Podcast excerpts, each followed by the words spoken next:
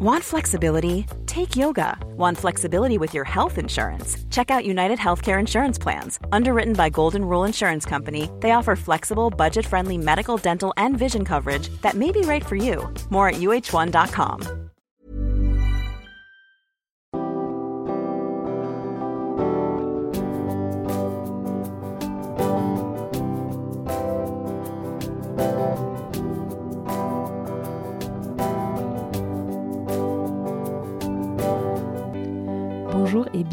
dans Milkshaker, le podcast qui agite les idées reçues sur l'allaitement. Je suis Charlotte Bergerot-Palisco, je suis la maman d'un petit garçon de 3 ans que j'ai allaité durant un an et je suis la créatrice de ce podcast. Dans la vie, je suis ostéopathe et spécialisée en périnatalité. Je m'occupe des femmes en général, de leur désir de grossesse à leur postpartum, des bébés et des enfants. J'accompagne spécifiquement certaines problématiques d'allaitement en libérant les bébés des tensions qui les empêchent de téter correctement, permettant un allaitement serein pour la mère et l'enfant.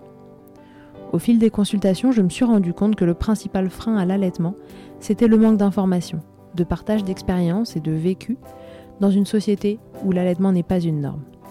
Je vous propose donc d'interroger avec moi des mères et des pères sur leurs expériences, mais aussi de vous informer auprès de professionnels spécialisés en allaitement.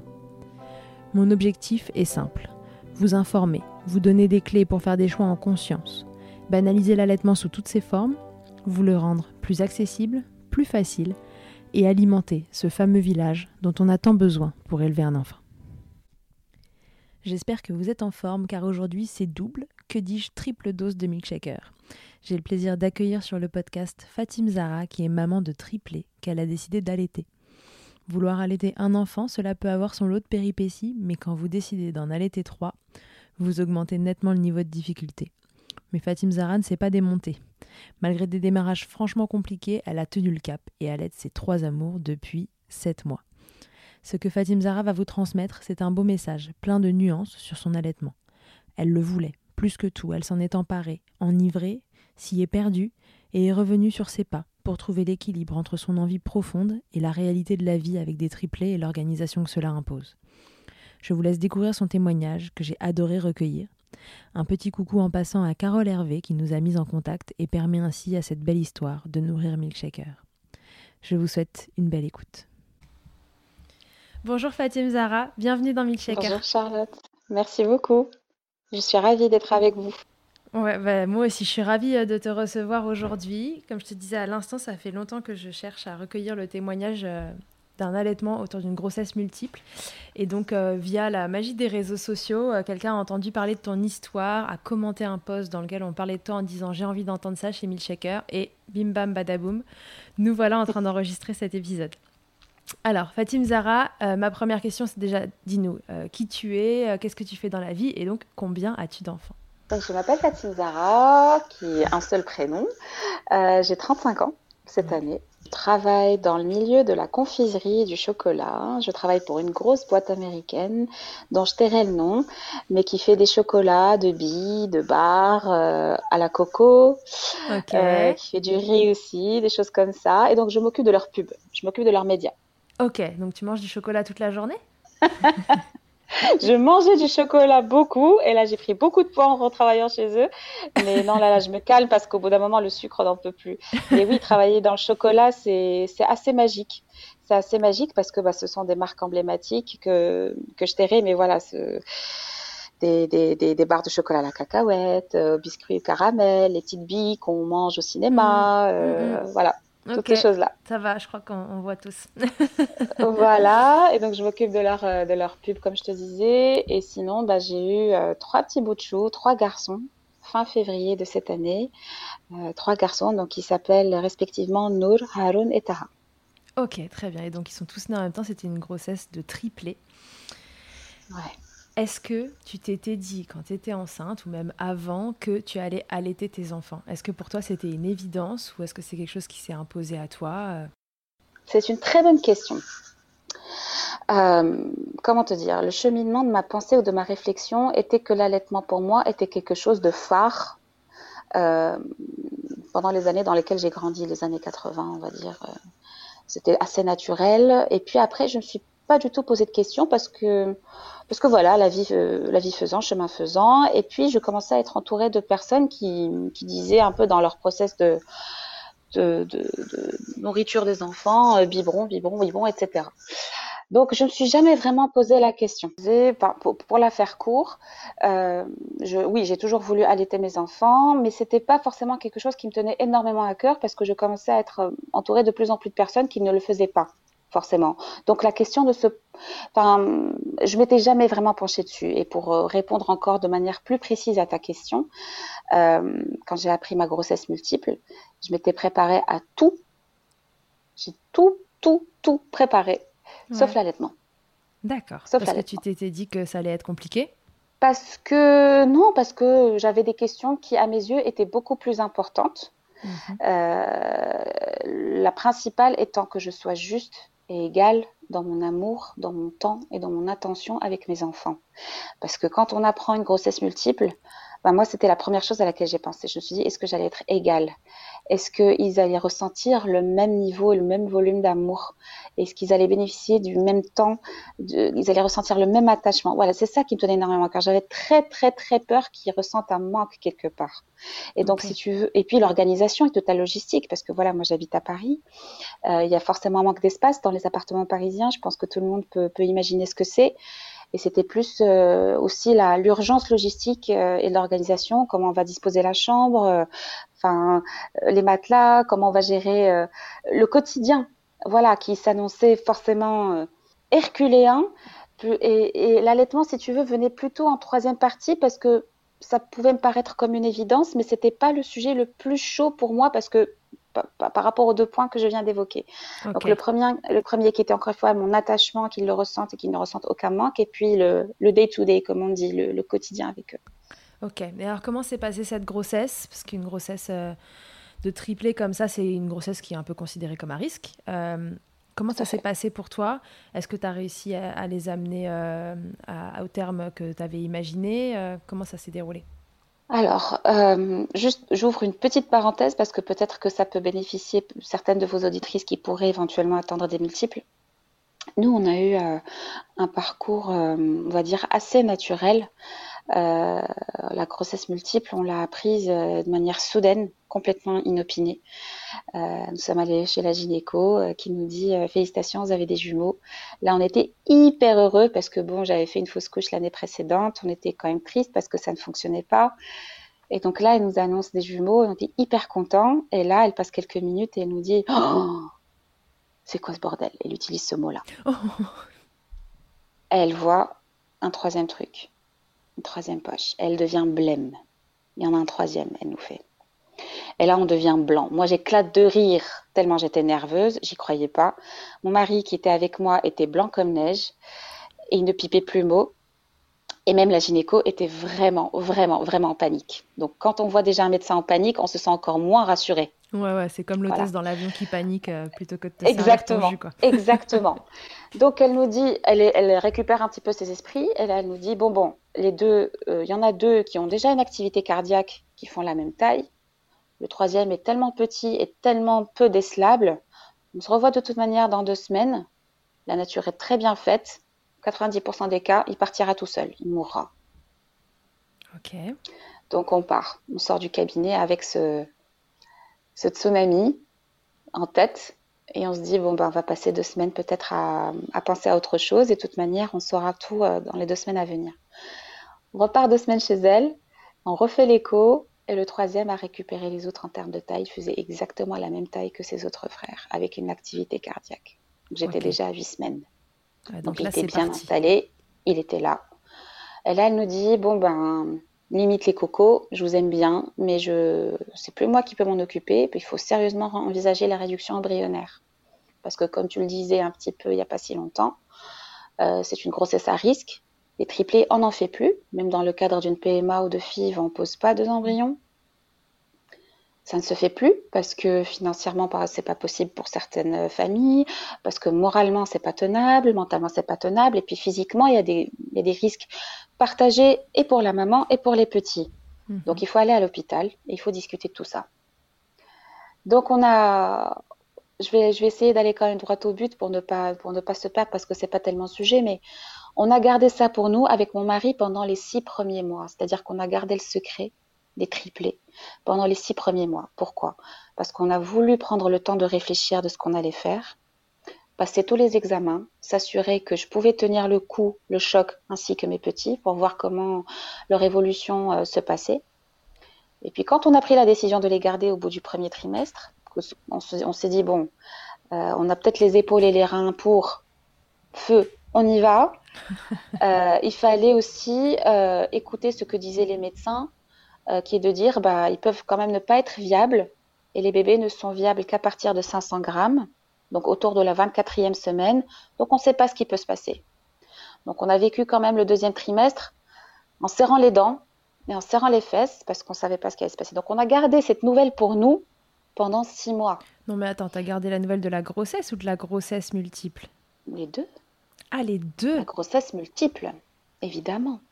Parce que moi, si tu veux, donc moi je suis d'origine marocaine, je ne l'ai pas précisé, ma famille est à l'étranger, et puis c'était en plein confinement hard. Ah d'accord, il n'y avait pas la façon de se voir. Donc on était tous en télétravail à la maison, on ne recevait personne, donc bon, il n'y avait pas lieu que ça se voyait non plus, quoi. Ok, d'accord. Donc on a vécu avec ce grand secret-là jusqu'à six mois. Six mois. Et pendant ces six mois-là, donc quand tu as une grossesse multiple, bah, tu vas faire des checks tous les 15 jours à l'hôpital. Mhm. Donc tu fais des échos qui durent deux heures. C'est comme si tu allais à une séance de cinéma avec ton popcorn, tu vois. Prends deux heures parce que c'est une demi-heure par tête. Et, euh, et donc tout se passait très très très bien. Moi, je, me portais comme un charme. Les bébés grossissaient euh, à vue d'œil et bougeaient. Ils avaient de l'espace parce que moi, les miens ne sont pas des, trisigotes. Chacun avait sa petite piscine, comme je dis. Chacun avait son petit tiroir. Euh, chacun avait son, son placenta, etc. On les appelait A, B et C. Et ils grossissaient très bien. Et à 24 semaines, ils faisaient déjà plus d'un kilo. Donc, on était, euh, on était hyper soulagés. À partir de ce moment-là, on a commencé à l'annoncer à nos proches. Donc euh, voilà, j'espère avoir répondu à ta question pour te dire que la grossesse s'est très bien passée. Euh, je suis allée jusqu'au bout, jusqu'à 35 plus 4. Waouh Donc aux portes des 8 mois. Ah ouais. Et euh, ils sont nés à des poids plutôt respectables, 2,6 kg, 2,3 kg et 2,1 kg. Ouais, pas grand-chose à envier à un bébé à 40 semaines finalement. Voilà. ok, génial. Donc ils arrivent. L'accouchement se passe bien, ça va? Très bien. Bah, euh, la voix basse était sérieusement envisagée, vu que tout allait bien, tout se présentait bien. Seul petit... Pourquoi on l'a pas fait? Parce que celui qui était plus proche du col était euh, un peu plus léger que celui qui était plus gros. Donc forcément, il fallait passer par la césarienne pour ouvrir la voie euh, à celui qui était plus gros et qui allait sortir en deuxième. Donc césarienne au top, péridurale au top on était 15 en salle de travail parce que quand tu attends des multiples, bah, tu as trois sages-femmes, trois pédiatres, trois gynécos, trois anesthésistes. Euh, donc euh, ouais non c'était cool c'était fait dans la bonne humeur. Et puis euh, j'étais dans un super hôpital. Donc s'il y a des mamans de multiples qui nous écoutent sachez qu'elles sont entre de très bonnes mains dans ces cas-là et qu'il n'y a pas lieu de s'inquiéter tout se passe bien. Ok donc du coup ils arrivent tous les trois césarienne et là bah, se pose la question de comment ces chouchous vont être nourris. C'est ça. Est-ce que c'est toujours une hum. évidence du coup de les allaiter? Complètement, sauf que comme je te dis, j'avais tout préparé sauf ça. Et ce qui s'est passé, il y a autre chose aussi euh, à laquelle je n'avais peut-être pas préparé, c'est que, je vois mes bébés câblés. Parce qu'on m'a tellement dit que mes bébés se portaient bien, que j'avais fait une grossesse de rêve, que c'était quelque chose qu'ils avaient rarement vu à l'hôpital, que pour moi c'était une évidence, qu'on allait faire du pot à pot, qu'on allait suivre mon, comment on appelle ça Dis-moi, le, le, la petite wishlist qu'on fait. Euh, Ton projet de naissance. Quand on attend. Merci beaucoup. Parce que voilà, j'avais fait un projet de naissance dans tout ça. Je voulais faire du pot à pot, je voulais avoir une mise au sein, enfin comme une grossesse euh, classique avec un singleton. Sauf que mes, mes bébés avaient fait une petite détresse respiratoire. Euh, et que moi surtout, bah, c'est autant j'avais passé une grossesse de rêve, autant après j'ai eu de grosses complications. Donc pour la faire courte, je n'ai pas pu les voir pendant 48 heures. Ouh, c'est long ça. Parce que j'étais complètement dans les vapes, parce qu'au fait, on m'avait décelé des symptômes de prééclampsie et que eux, il fallait qu'ils soient câblés, monitorés et, euh, et j'ai pas pu les voir ni les toucher pendant 48 heures. Et ça, ça a été extrêmement, extrêmement difficile. Et c'est là où, j'ai commencé à ressentir la vague de la panique de l'allaitement qui allait me qui allait me filer entre les doigts. Dès que j'avais pris un petit peu conscience, j'étais montée les voir et j'avais demandé un tire-lait direct. Donc j'avais demandé le, double pompage électrique. Je ne sais pas si on a le droit de citer la marque. Si, si, vas-y. Voilà, mais dès la symphonie. Euh, j'étais dans un hôpital qui n'était pas très pro-allaitement. Mhm. Donc, il ne m'avait pas beaucoup encouragé à le faire. Il me disait, mais comment vous allez faire avec des triplés? C'est juste pas possible, quoi. Enfin, Pourquoi vous C'est mort. là-dedans? C'est mort. Et puis là, euh, ils sont alimentés par la sonde. Reprenez vos esprits, reposez-vous. D'un côté, ils n'avaient pas tort, mais de l'autre, enfin, je, ça faisait partie de mon projet de naissance. et toi, euh, tu tenais, t'aurais aimé à ce moment-là qu'on t'encourage. Hmm. Beaucoup, mais il n'y avait pas forcément un grand soutien là-dessus. Donc, je prends mon tire-lait et je commence à tirer, tirer, sachant que j'avais encore une tension à 19.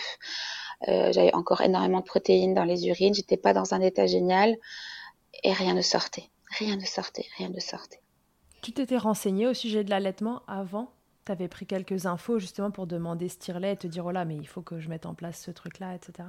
Complètement. Je savais que la taille des tétrelles euh, jouait. Je, savais qu'il fallait euh, un double pompage électrique. Enfin, tout ça, j'étais au clair. Je m'étais même inscrite sur un groupe Facebook euh, d'allaitement de, jumeaux et plus. Donc, j'étais calée sur les coussins, sur les positions, sur, sur beaucoup, beaucoup de choses. D'accord.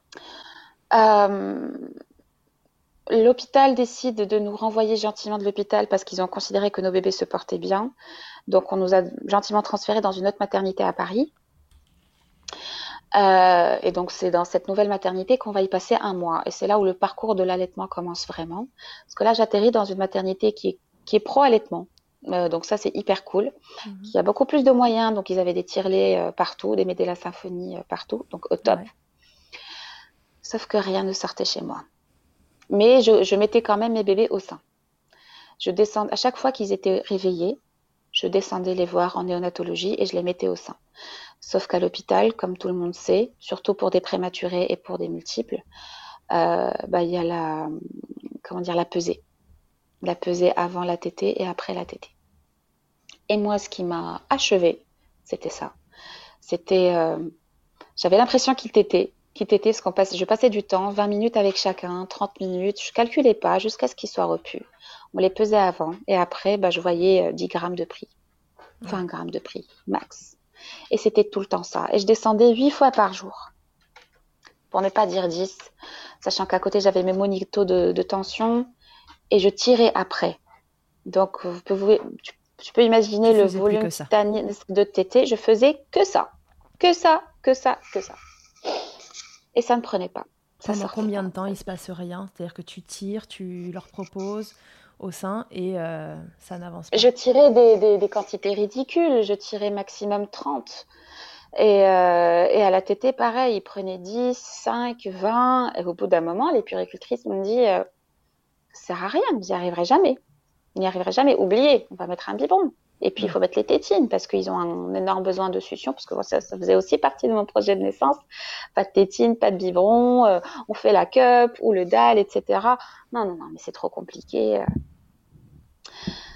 Donc, euh, voilà, j'étais dans un état de, de, de, grande faiblesse et de grande vulnérabilité. Et surtout, je voyais que mes petits ne prenaient pas de poids parce qu'il y a encore cette injonction de prise de poids dans tous les hôpitaux, surtout en néonat. Bien sûr. Donc je ne pouvais que dire oui. Euh, surtout, faut pas oublier aussi. Surtout sur des petits poids comme ça. Pardon, exactement, hmm. exactement. J'avais pas le choix. J'avais pas le choix. Et puis je me souviens d'une péricultrice qui me disait des choses un petit peu limites, un peu méchantes, qui, me descendait, qui me disait mais ça a rien, vous n'arriverez pas, euh, vous a rien qui sort. Enfin, C'était limite euh, condescendant. Aïe aïe aïe. Donc euh, donc je prends sur moi et je me dis écoute, tu rentreras à la maison, et tu auras tout le loisir et toute la liberté de mener ta barque comme tu veux. Ouais, donc tu t'es dit objectif, on rentre à la maison. Ouais. Et déjà que je, que je, me requinque, parce que moi aussi j'étais encore sous traitement, euh, ma tension était encore super élevée, j'étais dans un état de fatigue énorme parce que parce que ma tension n'arrivait pas à se mettre, je ne me nourrissais pas bien et et j'avais il me tenait tellement à cœur l'allaitement, j'avais l'impression que j'allais les perdre, que je faisais quelque chose de, de pas bien, de ne pas les allaiter et j'en dormais plus, je m'en nourrissais plus. C'est devenu vital pour moi, mais rien ne sortait pour autant. C'était devenu un cercle vicieux. Ouais, parce que est-ce que tu penses que ton état à ce moment-là de santé, de, fragilité et morale, finalement, influait sur, euh, ta production de lait et, l'expulsion de ton lait? Complètement. Complètement. Parce que eux, forcément, ils sont nés avec le réflexe de succion. Ils t'étaient bien parce qu'il y avait une consultante euh, en lactation, enfin du moins des sages-femmes qui étaient, euh, qui s'y connaissaient en allaitement, qui, qui m'avaient bien confirmé qu'ils étaient bien positionnés, qu'ils avaient la bonne, euh, la bonne succion, tout ça. pour autant, ça sortait pas. Ça prenait, ça sortait pas, ça sortait pas, et je me suis sentie impuissante, je me suis sentie nulle, je me suis sentie pas mère, je, je me détestais, je me haïssais, je, je, me dis, je suis pas capable, je les ai portés, je suis pas capable de les nourrir, c'était un de mes cauchemars. Bref, on était en plein dedans et je me suis dit, bon, ressaisis-toi, ta santé n'est pas au top, commence par ça, tu rentreras chez toi et on verra comment ça se passe. L'essentiel, effectivement, c'est qu'on sorte, qu'il récupère du poids et advienne que pourra après. À ce moment-là, tu prends conscience de, l'importance que ça a pour toi, euh, plus que ce que tu avais imaginé encore? C'était devenu une obsession. Je ne parlais que de ça. Euh, c'était devenu douloureux à tel point que j'en pleurais dans les bras de sages-femmes, euh, hommes et femmes que je croisais. J'étais devenue connue dans tout le service de la folle, entre guillemets, qui voulait absolument allaiter ses triplés. Oh. Même la chef de service de la pédiatrie venait me voir et me fait Madame, il faut un peu se calmer, là, c'est bon, hein. ils se portent bien, ils sont nourris ça va, c'est pas grave. Mais c'est devenu une lubie. Pour toi, c'était grave. Ouais. Parce que, bon, j'ouvre une toute petite parenthèse, mais pendant ma grossesse, j'avais rêvé que je donnais le sein et que rien ne sortait. Ah. Et que le bébé, comme s'il dépérissait entre mes bras. Oh. Donc ce cauchemar-là est resté en tête et c'est comme s'il se matérialisait. Euh, enfin bref, voilà, je, ferme cette parenthèse-là, mais donc c'est devenu très très douloureux pour moi, c'est quelque chose que je portais beaucoup. On rentre à la maison, un mois, euh, après un mois là, en néonate, et là je, mets tout en place, à savoir que je tire, je tire, je tire, je tire, et il y a des choses qui commencent à sortir, que je donne, euh, que je complète au biberon, parce que finalement on était parti sur un allaitement mixte, qui est que je, je tire et je donne le sein. Donc, quand, il fallait nourrir les bébés, je mettais au sein, je, prenais A par exemple, que je mettais au sein, il restait, le, il restait 20 minutes parce qu'il mm. faut quand même à la maison qu'on rythme un petit peu les choses. Avec trois, nous, nous étions un petit peu obligés.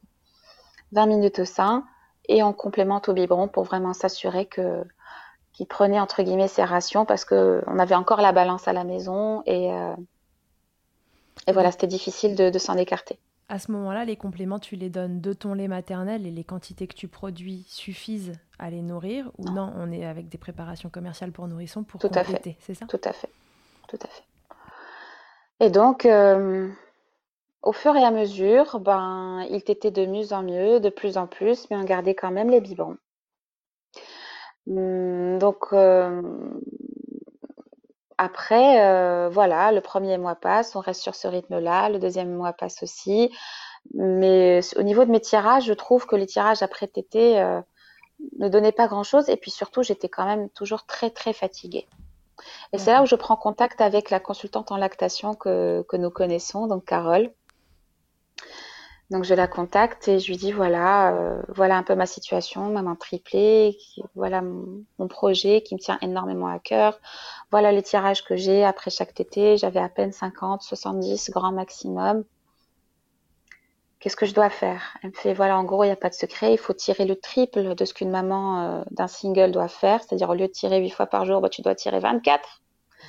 Je disais mais en plus des 15 tétés que je donne par jour, c'est juste infaisable c'est infaisable parce qu'on était sur 4, 5, 4, 5 TT groupés, multiplié par 3, ça fait 15, 20 TT, plus 24 tirages. Enfin, il faut, faut se calmer un moment. Il bah, faut, faut, faire gonfler le nombre d'heures dans la journée, quoi.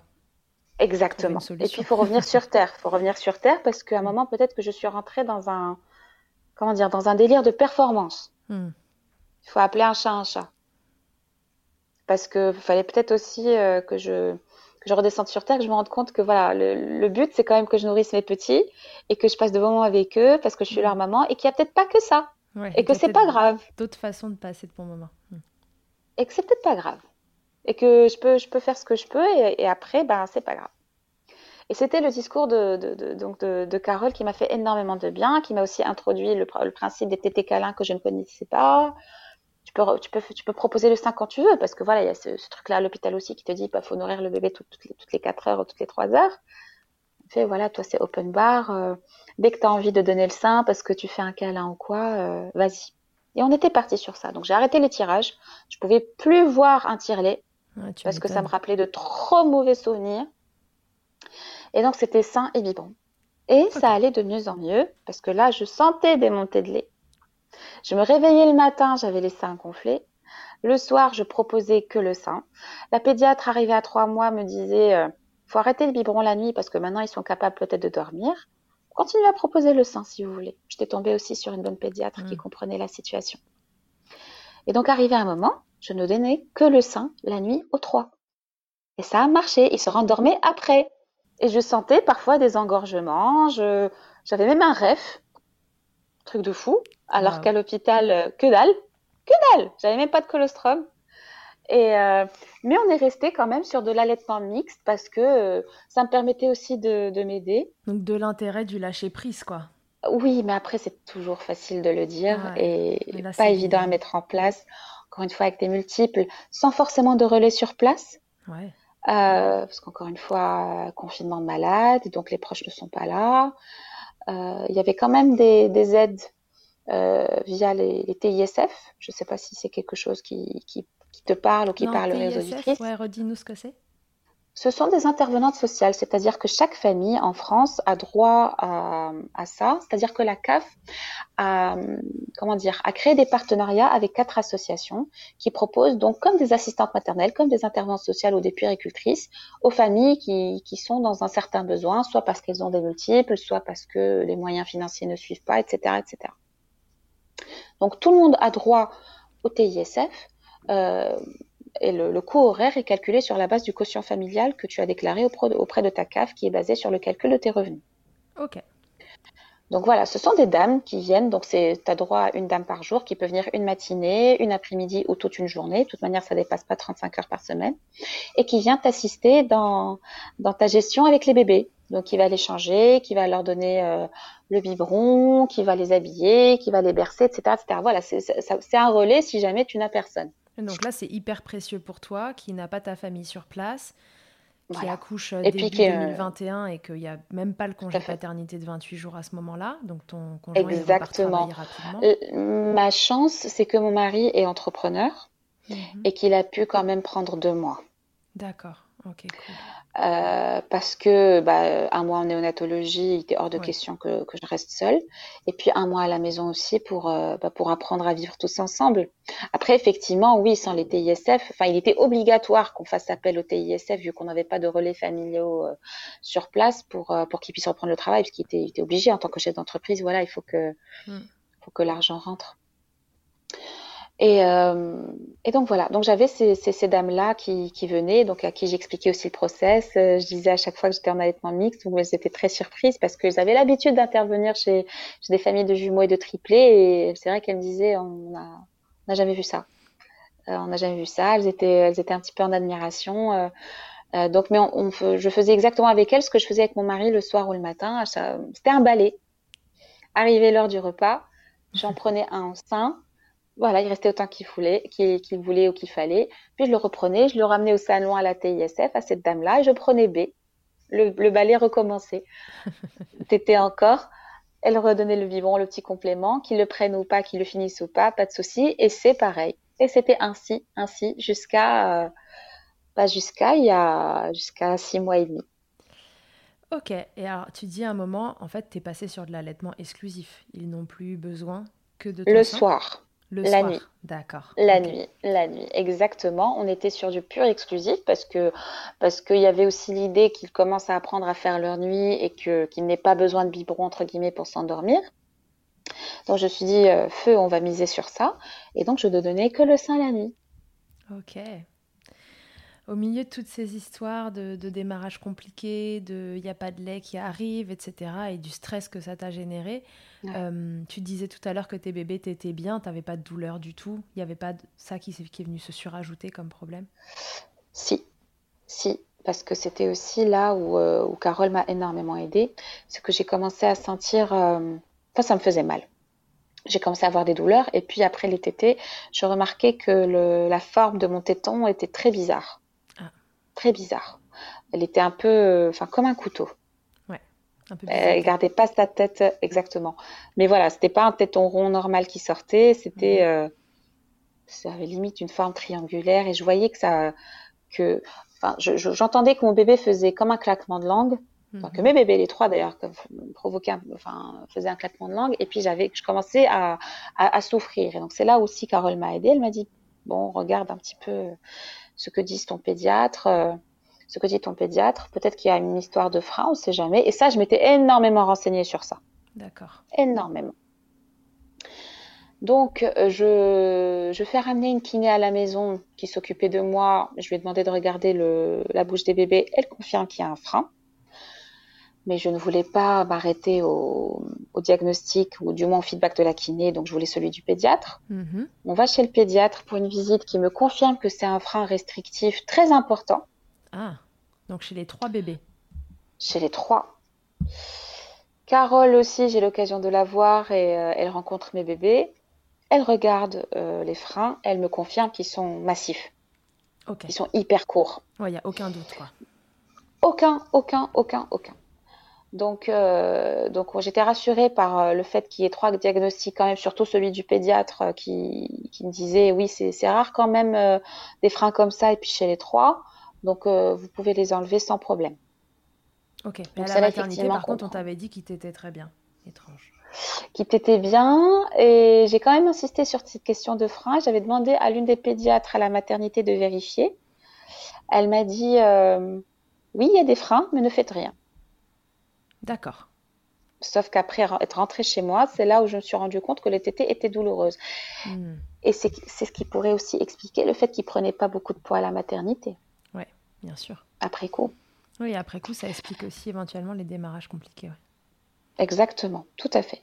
Donc voilà, fort de, de, de, ces, de ces diagnostics, ben, on, va, on va faire subir les, une fréno aux, trois.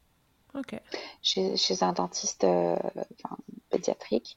Et s'en suivent euh, quelques séances de, avec euh, un chiro mhm. pour un petit peu détendre, ces, zones-là. Ok, très bien. Et donc après ça, tu n'as plus de douleur Les bébés mangent bien Aucune. Aucune, plus de douleur. on était toujours sur de l'allaitement mixte, mais la prise de poids était, était fulgurante. Enfin, euh, on donnait des compléments qui, étaient quand même moindres. Hein. On était toujours sur du 90 passé un long moment, alors que arrivé à un certain âge, je crois que les bébés pouvaient passer à du 120, 150. Mm. Moi, j'ai tenu pendant très longtemps avec des, biberons à 90 et ils prenaient très très bien de poids, donc ça veut dire que l'allaitement était bien installé. Oui, c'est que la lactation suivait son cours et qu'elle s'était bien installée, ouais, tout à fait. Tout à fait. Mm, mm. Ok, et donc du coup, tout ça a duré jusqu'à leurs six mois, c'est ça? Jusqu'à leurs six mois, jusqu'à leur, euh, leur entrée à la crèche qui, s'est faite il y a il y a deux trois semaines. Là, ils ont sept mois. Hein. Donc euh, donc je continue à donner le sein la nuit. Mhm. Euh, pareil, quand ils se réveillent, je propose toujours le sein. Là, j'ai repris le tirage parce que je n'ai pas forcément envie d'arrêter. Mhm. Euh, pour maintenir une lactation, pour euh, si jamais, je sais pas, il y a une crise, euh, que je puisse offrir le sein, ou comme je disais, le, la nuit, parce qu'il est hors de question qu'on aille faire un biberon s'il faut calmer ou quoi que ce soit, parce qu'ils font toujours pas leur nuit. Donc je continue à, à allaiter quelque part, dans une moindre mesure. Pourquoi? Parce que, bah, comme, comme on se le disait en off, les préparer le matin, leur donner à manger pour aller les déposer à la crèche à 9 heures. Je ne peux pas me permettre le balai que je me permettais avant parce qu'il n'y avait pas ces, ces contraintes-là. Donc on est obligé de, de, rythmer les choses et qu'elles se fassent dans une proportion de temps euh, euh, correcte, parce que mon mhm. mari aussi doit, doit repartir au travail. Donc je ne peux pas me permettre de donner la tétée aux trois. Euh, et le soir c'est pareil parce que je suis, bah, bah, c'est pareil parce qu'ils rentrent, ils sont complètement fatigués, ils ont faim et j'ai pas envie de les faire attendre plus. Ok. donc l'allaitement c'est le confort en plus. Exactement, je le garde je le garde pour moi parce que j'ai adoré allaiter et que si ça tenait qu'à moi, je continuerai tant que je peux. D'ailleurs, euh, je n'ai eu mon retour de couche qu'hier. Ok. Euh, mais, euh, mais non, moi, je je je suis pas encore prête à arrêter. Je continuerai à proposer le sein jusqu'à ce que je sais pas, peut-être jusqu'à leur un an, parce que si tu veux, moi, à la maternité, en sortant, je me disais, si je tiens six semaines, ça serait du miracle. Mhm. Parce que le peu de témoignages que j'avais recueillis de, de mamans de, de triplés, elles avaient réussi un allaitement de, de, trois semaines et une avait réussi six semaines. Je me disais, waouh, si j'arrive à tenir six semaines, ce serait ouf. Et tu as tenu six mois. Ouais, et ça continue encore un petit peu ça encore. Continue. Ouais. C'est hyper beau. Et alors, là, tu tires ton lait la journée de façon à maintenir ta lactation euh, à un niveau correct, c'est ça? C'est ça, hum, dans le sens où maintenant, j'essaie de leur donner euh, un biberon de mon lait chaque jour. Ok. Donc le soir, chacun prend, enfin, chacun prend 240 de mon lait. D'accord, ouais, le lait que tu tires la journée permet de faire des biberons euh, quand il arrive le soir. C'est ça. Ok. Le papa dans tout ça, quelle place il a eu dans cet allaitement? Quelle place il, a, été, euh, bien sûr, il a, il a été d'un énorme soutien. Il a été d'un énorme soutien, quand bien même c'est quelqu'un qui n'a pas été baigné dans un environnement euh, euh, pro-allaitement. Euh, il n'a pas été allaité lui-même. donc c'est pas quelque chose qui, lui tenait à cœur ou, qui avait des sur lui d'une manière ou d'une autre. Mhm. Mais je lui en avais parlé pendant ma grossesse et je, je, il a bien vu que c'était quelque chose qui me tenait à cœur et puis je lui avais parlé du pot à pot, etc. Et donc je dis, s'il te plaît, s'il y a une chose sur laquelle tu ne lâcheras pas, s'il te plaît, à la maternité, ne lâche pas, ne lâche pas, ne lâche pas, c'est le sein. S'il te plaît, j'y tiens, ne lâche pas. Il m'a dit, ok, je promis, euh, je lâche pas. Et comment il a vécu cette période alors où toi, tu étais devenu complètement focus là-dessus et que là-dessus, et tu, tu, vivais pour allaiter tes bébés et tu n'allais pas, pas super bien? Comment il, a tenu, lui, face à ça? Qu'est-ce qu'il te disait? Il était là pour... Euh, heureusement qu'il était là parce que pour me redonner la raison. Parce qu'il m'a dit, bon, bah, en gros... Euh, s'il te plaît, prends soin de toi parce que là, tu as, atteint un état de fatigue euh, immense. Euh, c'est malsain ce qui se passe. Souffle, les bébés, euh, vous manquez de rien. Et, c'est lui qui m'a dit à la maison, on fait ce qu'on veut. Donc il était là pour me donner raison et pour me soulager, pour, pour, pour m'épauler. parce qu'il était hors de question que je pose plus parce que c'était devenu dangereux pour moi. Oui.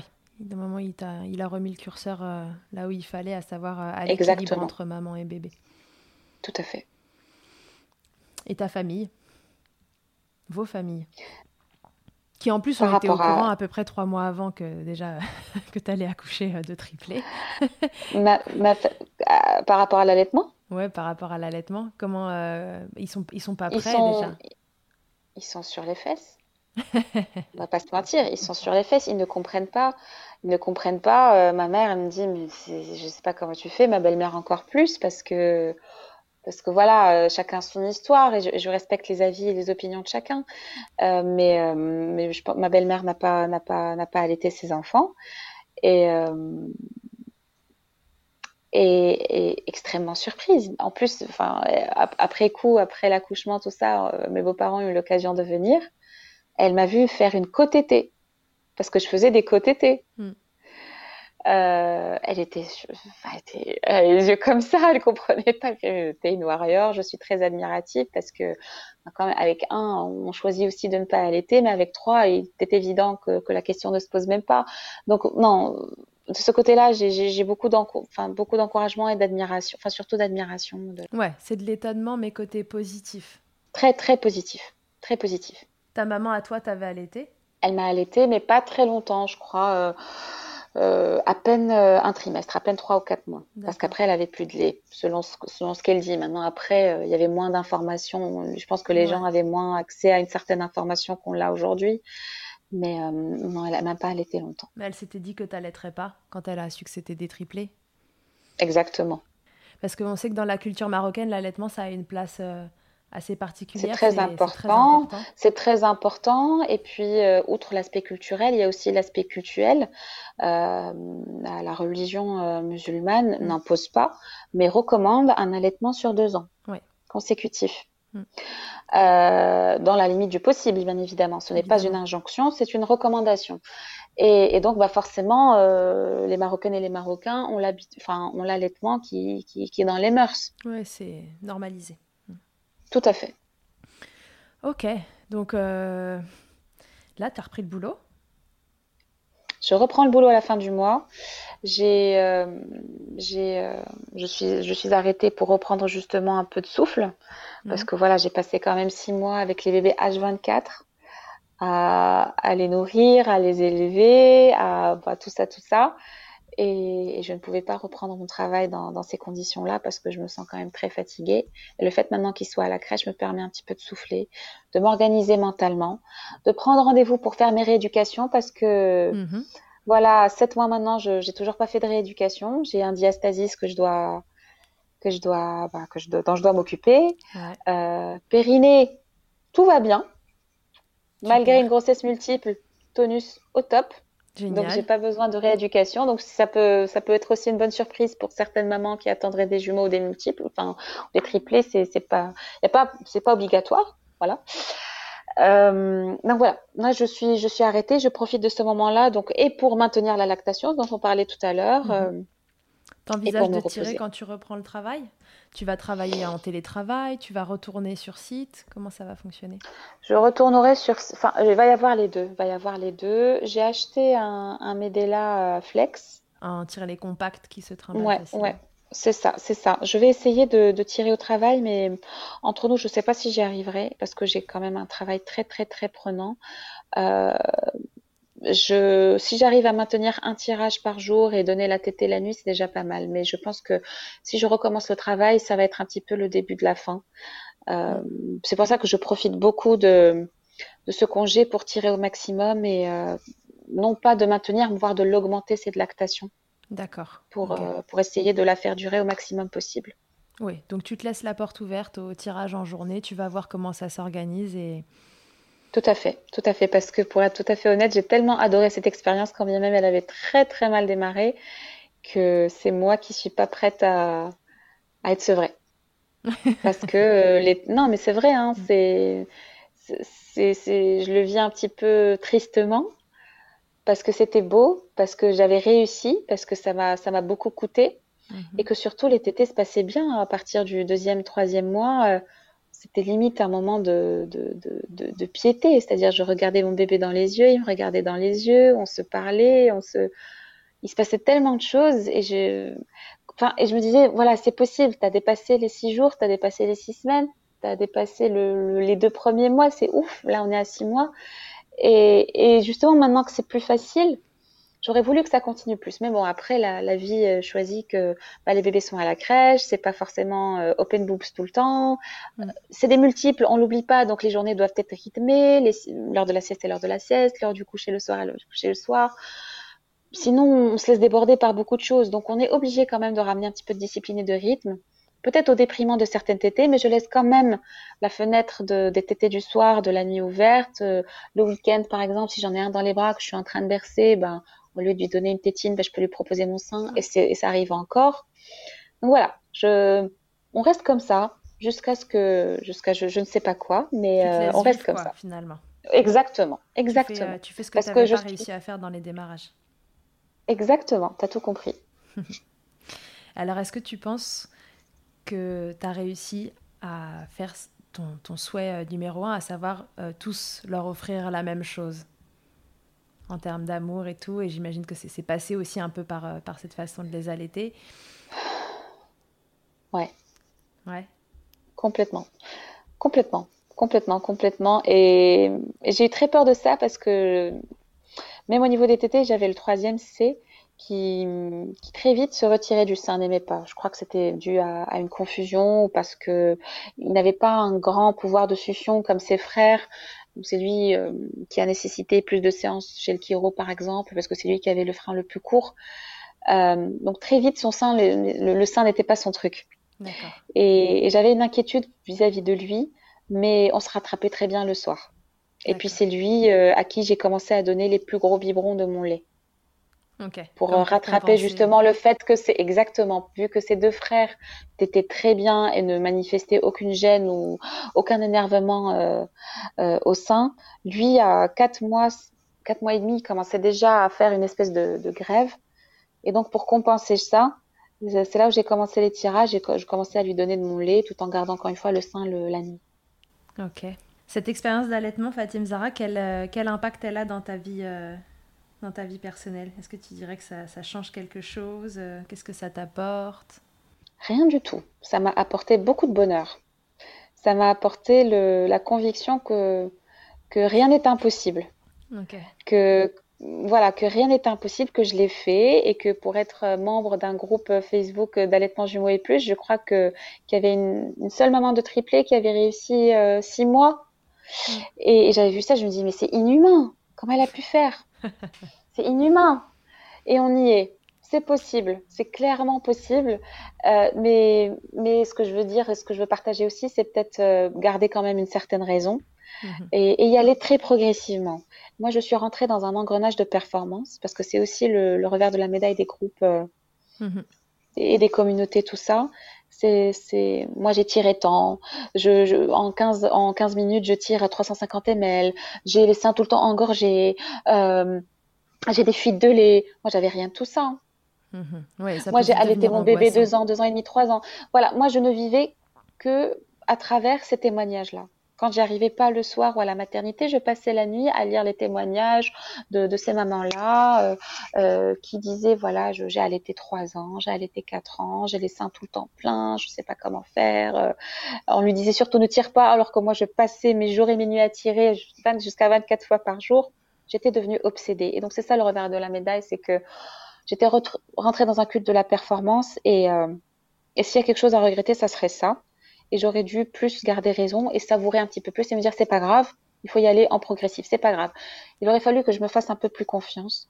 Mm. Euh, mais voilà, je suis aussi d'un naturel euh, nerveux mm-hmm. et, euh, et, voilà, c'est pas très étonnant de ma part. mais en tout cas, ça m'a apporté euh, beaucoup, beaucoup de bonheur, vraiment, parce que j'ai savouré chaque seconde et chaque minute de chaque tété, même la nuit, quand on se réveille et qu'on a la tête dans les fesses, eh ben j'avais les yeux grands ouverts et je savourais chaque moment euh, où je donnais le sein euh, au bébé qui n'allait pas bien ou qui le réclamait d'une façon ou d'une autre. Voilà. Donc. Euh, Alors si tu devais donner un conseil aux mamans qui nous écoutent et qui seront peut-être seront ou sont dans ta situation, à savoir une grossesse multiple, c'est quoi ton meilleur conseil? C'est ça, c'est de, c'est d'essayer de de se faire confiance et de pas trop regarder ce qui se passe autour non plus? Ouais, c'est que j'ai appris vers le tard qu'il y a des femmes qui, qui, donnent le sein, qui ont allaité très longtemps et qui, au tirage par exemple, ne sont pas aussi performantes, entre guillemets, mais si je déteste ce terme-là, mais je n'en vois pas un autre, que, que les tétés normales, naturelles. voilà, tu, tu, tu, ne tires pas de la même façon qu'un va via un Medela ou peu importe que qu'un bébé le fait.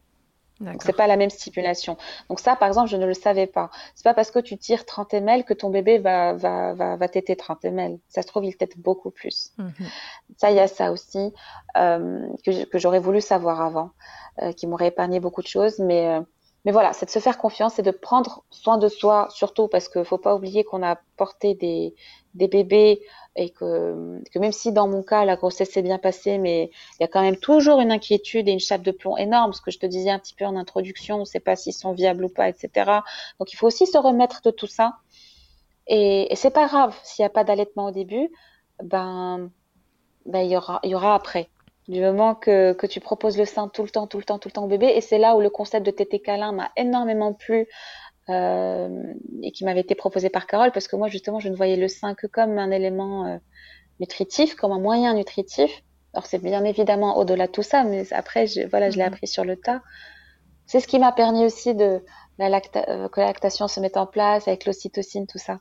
Donc, donc il y, a ces deux conseils-là. Prendre soin de soi, c'est hyper important.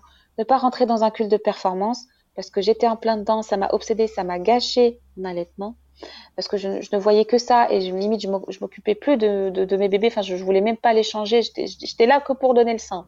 Ouais.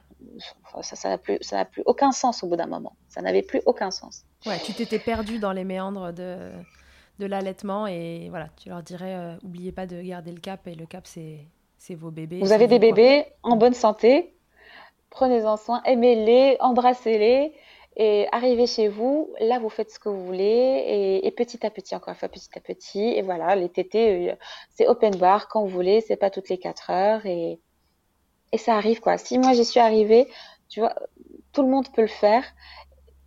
Il n'y a, aucune raison. Voilà. Alors, Fatim Zara, l'interview Fast Milk, avant de se quitter, c'est une interview où je te pose des petites questions et tu me réponds un peu, voilà, ce qui te vient euh, spontanément. Alors, qu'est-ce que mhm. c'est ta tétée la plus insolite? Ma tétée la plus insolite, j'étais toute seule euh, à la maison et j'avais pas de coussin d'allaitement. La TISF était sortie faire une course pour moi et j'avais deux bébés qui pleuraient, qui avaient très très très très faim. Euh, et donc là, je fais un peu comme, euh, comme euh, je sais pas, un, un, gros chat ou un tigre qui prendrait ses bébés par le cou et qui les mettrait euh, au sein. J'ai fait ça. Je les ai pris un petit peu comme, enfin parce que parce qu'il fallait que je les manipule, ouais. parce qu'il y en avait un troisième à côté aussi. Donc il fallait voir un petit peu les prendre, un peu comme une tigresse ou une chatte qui mettait ses bébés au sein. Donc j'ai réussi à faire une côte épée juste avec mes mains, sans coussin d'allaitement, sans, sans, sans nul coussin d'ailleurs. Et ils ont été comme ça pendant, pendant 20 minutes, une demi-heure. Quand la TISF est rentrée, elle était ébahie comme ça. Elle me dit, est-ce que je peux prendre une photo? Parce que j'ai jamais vu ça de ma vie. Moi, si je devais en garder une, ça serait celle-là. Tu t'es sentie Donc, quoi, il y a, y a un instinct, ouais, il y a un instinct animal qui est là, qui revient, qui est très fort. Et à ce moment-là, tu réfléchis même pas si tu fais mal au bébé ou pas. Tu dis juste, il, il réclame, il a faim. Je suis toute seule. Il y a trois bébés qui pleurent. Il faut que je commence à faire quelque chose. Donc là, je l'ai pris un petit peu par son pyjama, là, par le cou, par le dos, et, euh, et je l'ai mis au sein, et sans aucun problème. Nickel. Le truc le plus glamour qu'il t'ait été, été donné de vivre durant ton allaitement, ça peut être ironique ou non.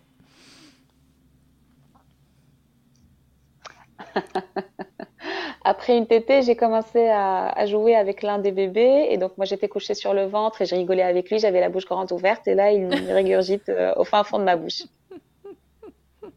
Quel bonheur. J'adore. Ah ouais, c'est mmh, génial. C'est des moments euh, suspendus. Ta position préférée dans le Kama Sutra de l'allaitement, c'est quoi? C'est celle de la tigresse, là? Ouais, elle est pas mal, celle-là. Elle est pas mal, je la garderai. Je la garderai parce qu'elle était très instinctive, elle était très animale. Ouais, ouais, je vous enverrai une photo, clairement. Et si en un mot, tu pouvais me résumer ton allaitement, ce serait quoi?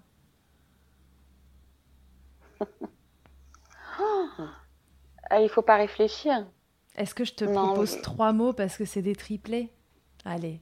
Si tu tu sais pas choisir, je te propose trois mots puisque c'est une grossesse multiple et un allaitement multiple. Je dirais, je dirais euh, exceptionnel, hmm. exceptionnel, euh, libérateur. Et euh, troisième mot, ouais, et bonheur. Ok, donc A exceptionnel, B libérateur et C bonheur. Et bonheur. Voilà. Ok.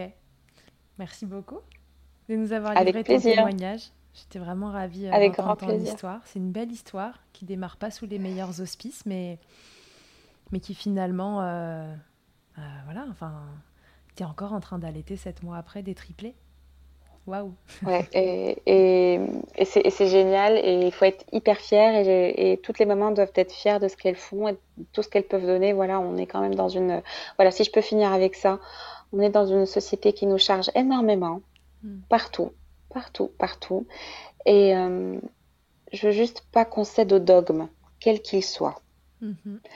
euh, parce que j'ai beaucoup cédé au dogme. Euh, et ça a empiété aussi sur mon allaitement. Je reviens encore à ce culte de performance-là. Moi, il m'a fait beaucoup de mal. Et peut-être que d'autres femmes risquent, de tomber dans cet écueil-là.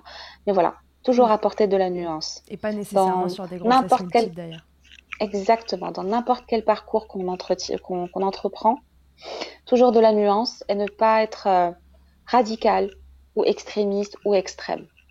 Et c'est avec, quand, on, a de la nuance que les choses s'arrangent. Voilà, s'il y a quelque chose que je dois retenir, ce serait ça. Et, on a déjà énormément de choses dans nos vies. On a une grosse charge mentale, nous, mamans. Et ça suffit. Et il, faut, il faut être hyper fier de, de ce qu'on fait et, et, basta quoi. Ne pas essayer à ressembler aux autres parce qu'on est toutes uniques on, et on fait un boulot exceptionnel et, et voilà. Ok, bah, c'est parfait. On se quitte sur ça. Je suis ravie d'avoir entendu ton histoire. Merci encore de, de nous l'avoir partagée. Avec grand plaisir. Je suis sûre que ça va être une belle histoire à écouter pour les auditeurs et les auditrices. Belle euh, continuation tu nous raconteras la suite à un moment ou à un autre, savoir jusque quand ça a duré, mhm. dans quelles conditions, etc. C'est une bonne reprise de boulot, de manger plein de chocolat autant que, tu veux. Merci beaucoup Charlotte, c'était super. Et je te dis à très, très bonne journée. Salut Fatima. Salut. Que ce soit votre première écoute ou que Milkshaker vous accompagne régulièrement, merci beaucoup d'avoir écouté cet épisode. Si vous aimez ce podcast et que vous souhaitez le soutenir, c'est très simple. Notez-le, abonnez-vous, mettez un commentaire avec 5 étoiles de préférence en fonction de votre plateforme d'écoute et surtout partagez-le sur les réseaux sociaux at Milkshaker Podcast pour le faire connaître.